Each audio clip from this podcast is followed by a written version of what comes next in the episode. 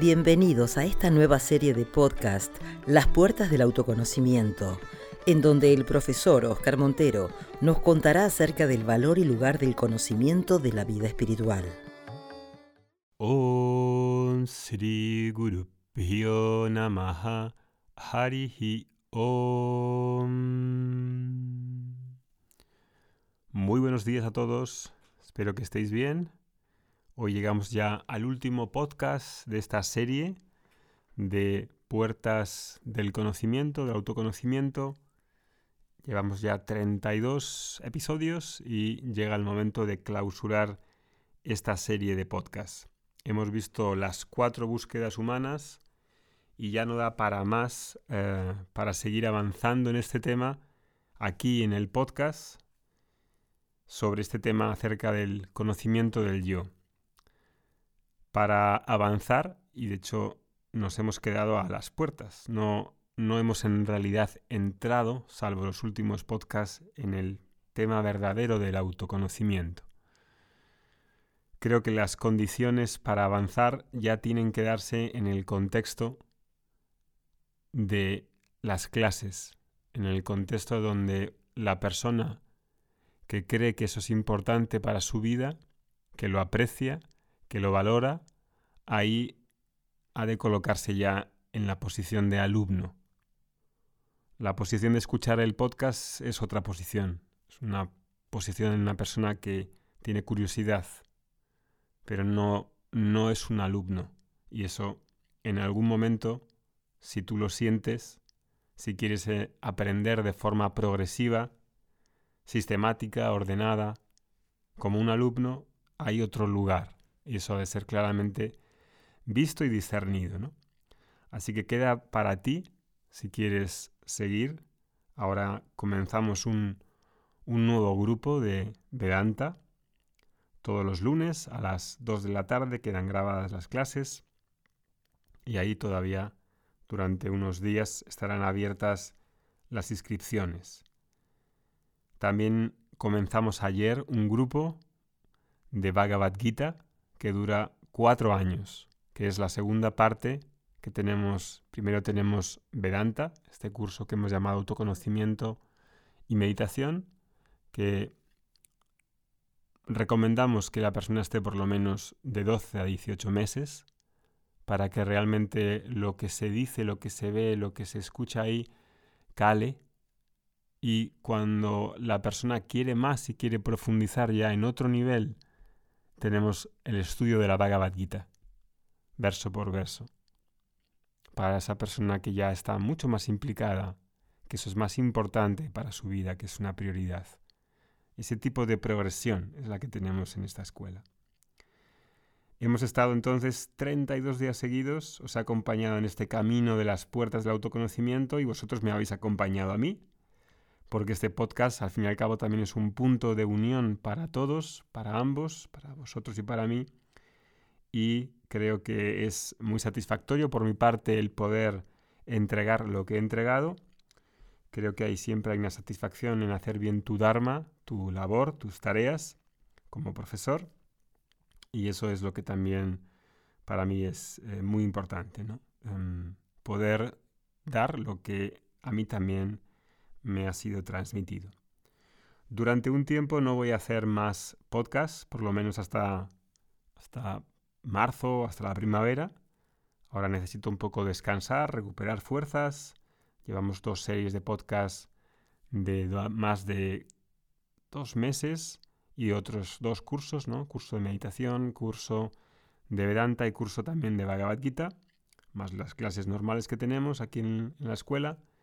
Así que a los que os venga, os haya venido bien escuchar los podcasts de manera diaria y queráis seguir de alguna manera, también tenemos una serie de podcasts que se llama Domingos de Vedanta, donde llevamos ahí más de 12 meses publicando un podcast cada domingo.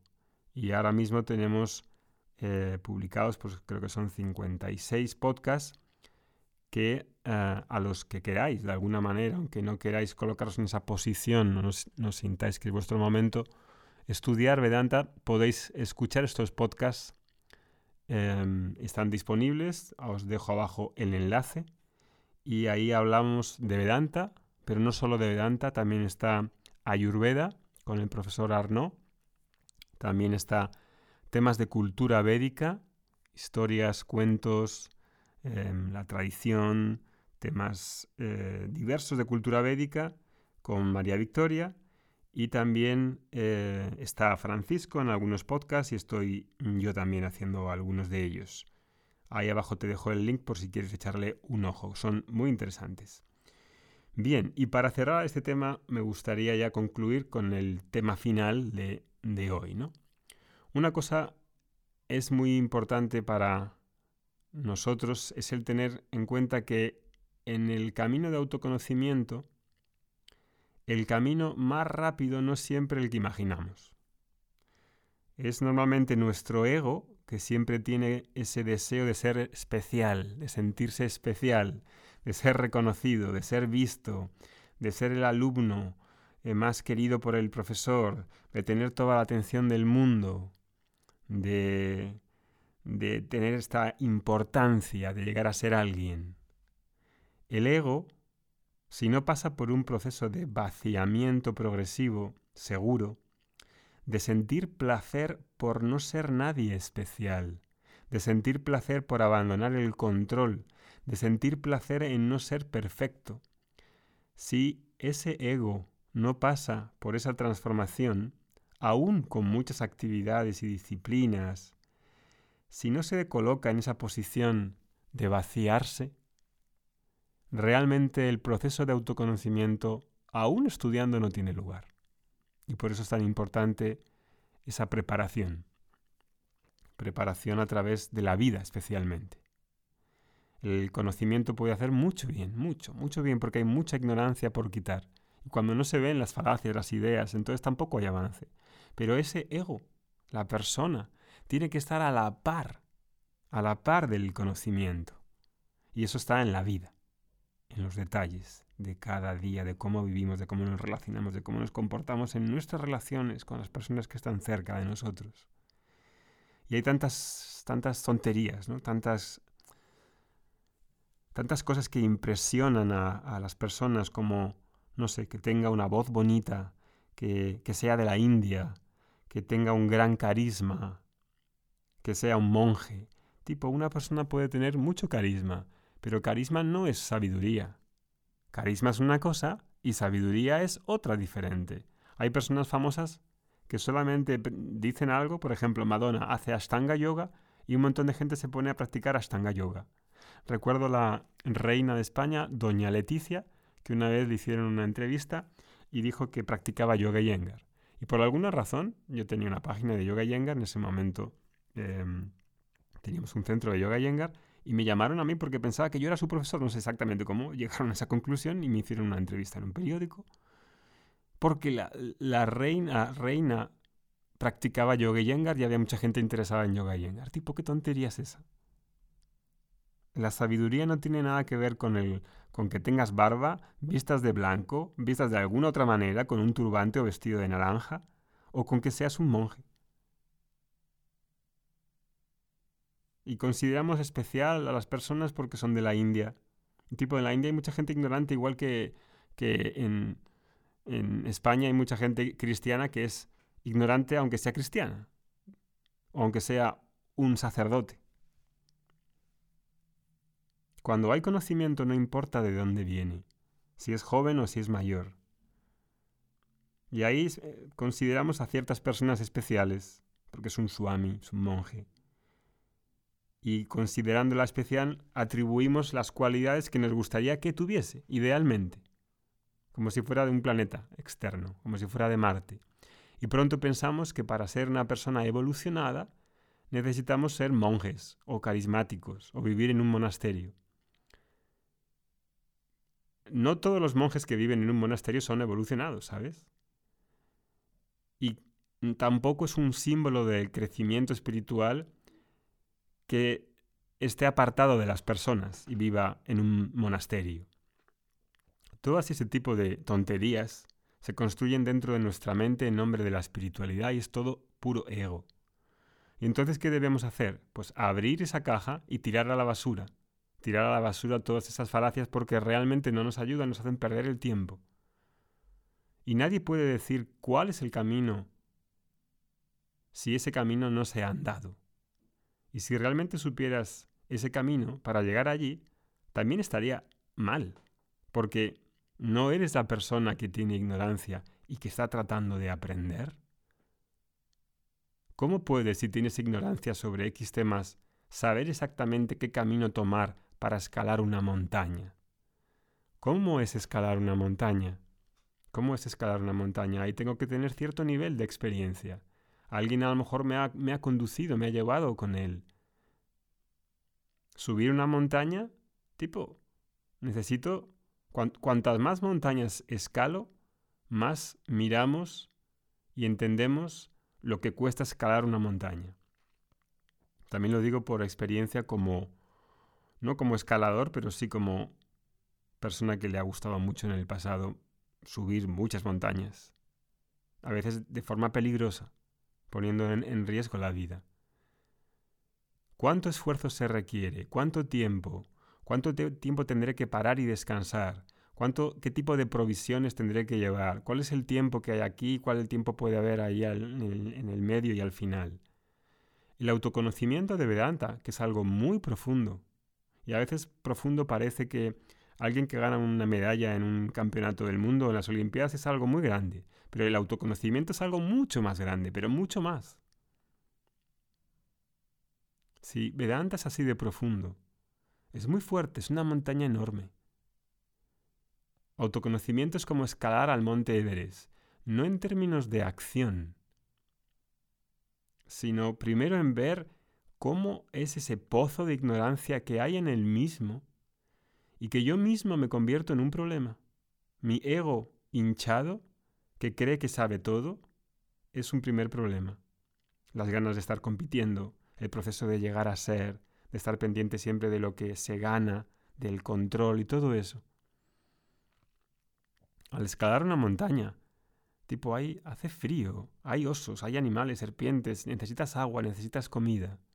Hay muchas cosas necesarias para llegar a esa cima, incluso a veces un tanque de oxígeno que tendría que llevar conmigo.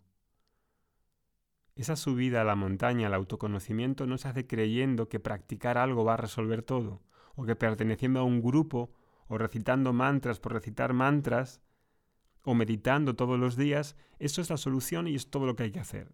Tipo, eso no es verdad. Está la, la vida, la vida. Hay aspectos diferentes de mi vida, de tu vida, que ha de verse en las relaciones, en el matrimonio, en la manera que sentimos, en la manera que pensamos, en la manera que nos comunicamos, en cómo trabajamos, en cómo nos proyectamos al mundo. Y eso no es una técnica, ni es una práctica.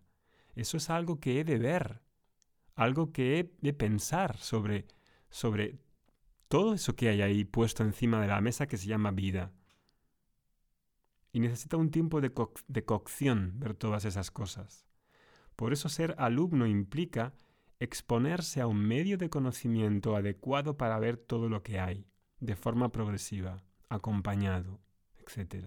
Hay esfuerzo, sí, hay disciplina también, pero toda esa vida se está construyendo ese camino, esa dirección, construido por Dios para llevarte a la cima de esa montaña. Entonces, mires desde donde mires, estás en ese camino, en esa sádana, y todo lo que haces se convierte en yoga. Todas mis acciones se convierten en yoga, no solo en la esterilla. Todo se convierte en una sádana. ¿Sabes? Realmente no puedo salir de la dirección de ir en, a subir esa montaña es la forma más rápida para escalar una montaña, es esa. Es la que te dice también tu instinto de lo que deberías estar haciendo en este en este en tu vida en este momento. Porque la vida misma tiene todas las materias primas, no te falta nada en términos de relaciones, de experiencias, en términos de poder aprender con lo que ya hay aquí ahora en tu trabajo, con tu marido, con tu familia, con tus parientes, con tu padre, con tu madre, con tus amigos, para ir en esa, a esa montaña. No nos falta de nada, tenemos todo lo que necesitamos. Cuando me desconecto de ese, de ese instinto natural, de saber lo que realmente precisas, pues ahí voy más lento. Y ese instinto no es un deseo tipo para llenar el ego y hacerlo especial o sentirse que es muy espiritual. No, sino que es el deseo, ese deseo es que tu historia, que tu historia, que es la, la historia en la que tú quieres construir tu vida. Y si hay una desconexión, estás tomando una ruta alternativa a la diseñada por Ishvara para alcanzar esa montaña. Y la montaña ya está aquí. Esa es la broma de Vedanta. La montaña ya está aquí. Entonces, si una persona decide convertirse, por ejemplo, en un monje o en un profesor de yoga antes de tiempo, no crece más rápidamente. De hecho, sufre porque no está preparado en términos de madurez. Está escrito en la Bhagavad Gita. Si uno se hace monje o renuncia a ciertas cosas antes de tiempo, la persona en realidad se queda con esos deseos vivos dentro de él, sufriendo, y los deseos no desaparecen porque se haga monje o porque se haya hecho profesor de yoga, porque si no hay la suficiente madurez como para tener desapego, los deseos siguen estando ahí. No me he desapegado porque he crecido, como un niño pequeño deja de jugar a las canicas porque ha crecido de ellas y ya es suficiente y no necesita jugar a las canicas más, no tiene más deseo de jugar a las canicas. Me puedo convertir en un hombre de 65 años con ganas de jugar con un coche de juguete, pero en vez de jugar con un coche de juguete se compra un descapotable BMW de 70.000 euros. Compras un auto grande y el carrito pequeñito, el juguete ya no tiene sentido. Pero los deseos de la gente no se van de, de la mente, ¿sabes? Tú no eliges el camino en realidad, el camino se empieza a revelar. Si tienes puña, si tienes gracia, si tienes mérito en la vida, si tienes buenos karmas, entre comillas, también tengas, a lo mejor tienes la oportunidad de encontrar buenos profesores que sean otra luz que ilumine ese camino, aparte de tu instinto, si está afinado. Tener un profesor, contar con profesores buenos, dedicados, que se dediquen en cuerpo y alma a la enseñanza, a hacerte crecer, a hacerte ver, que estén disponibles. Que estén disponibles, porque yo no voy a la India una vez al año, una semana, a estudiar con un profesor. Tipo, eh, nadie estudia una vez al año matemáticas, así no se aprende. Hay profesores buenos de yoga en tu país y también se puede estudiar online muchas cosas. Muchas cosas, como Vedanta, por ejemplo. Entonces, cuando tengo esa doble combinación de instinto afilado, porque me cuido, me cuido, sé cuidarme con un estilo de vida con un estilo de vida adecuado, eso es algo que se nos pierde hoy en, nuestra búsqueda. Cómo vivir una buena vida, una buena vida íntegra. En la Bhagavad Gita hoy veíamos en la clase qué significa éxito.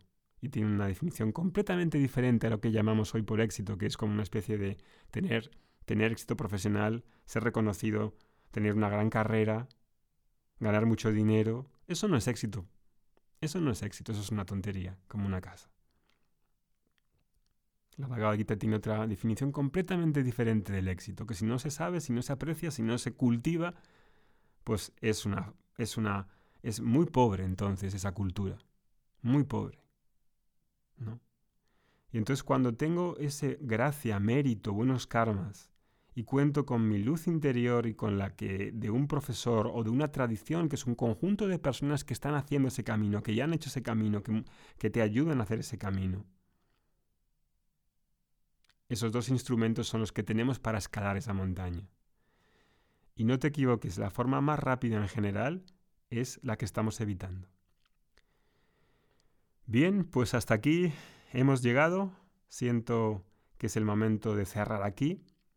Estamos conectados en las clases si decides estudiar con nosotros a partir del lunes y si no, puedes estar conectado aquí mediante los emails que enviamos, los vídeos de YouTube que enviamos de vez en cuando también veíamos alguno en Telegram y todo lo demás. Que tengas un buen día. Te deseo lo mejor. Estamos ahí juntos. Om Shanti Shanti Shanti Om.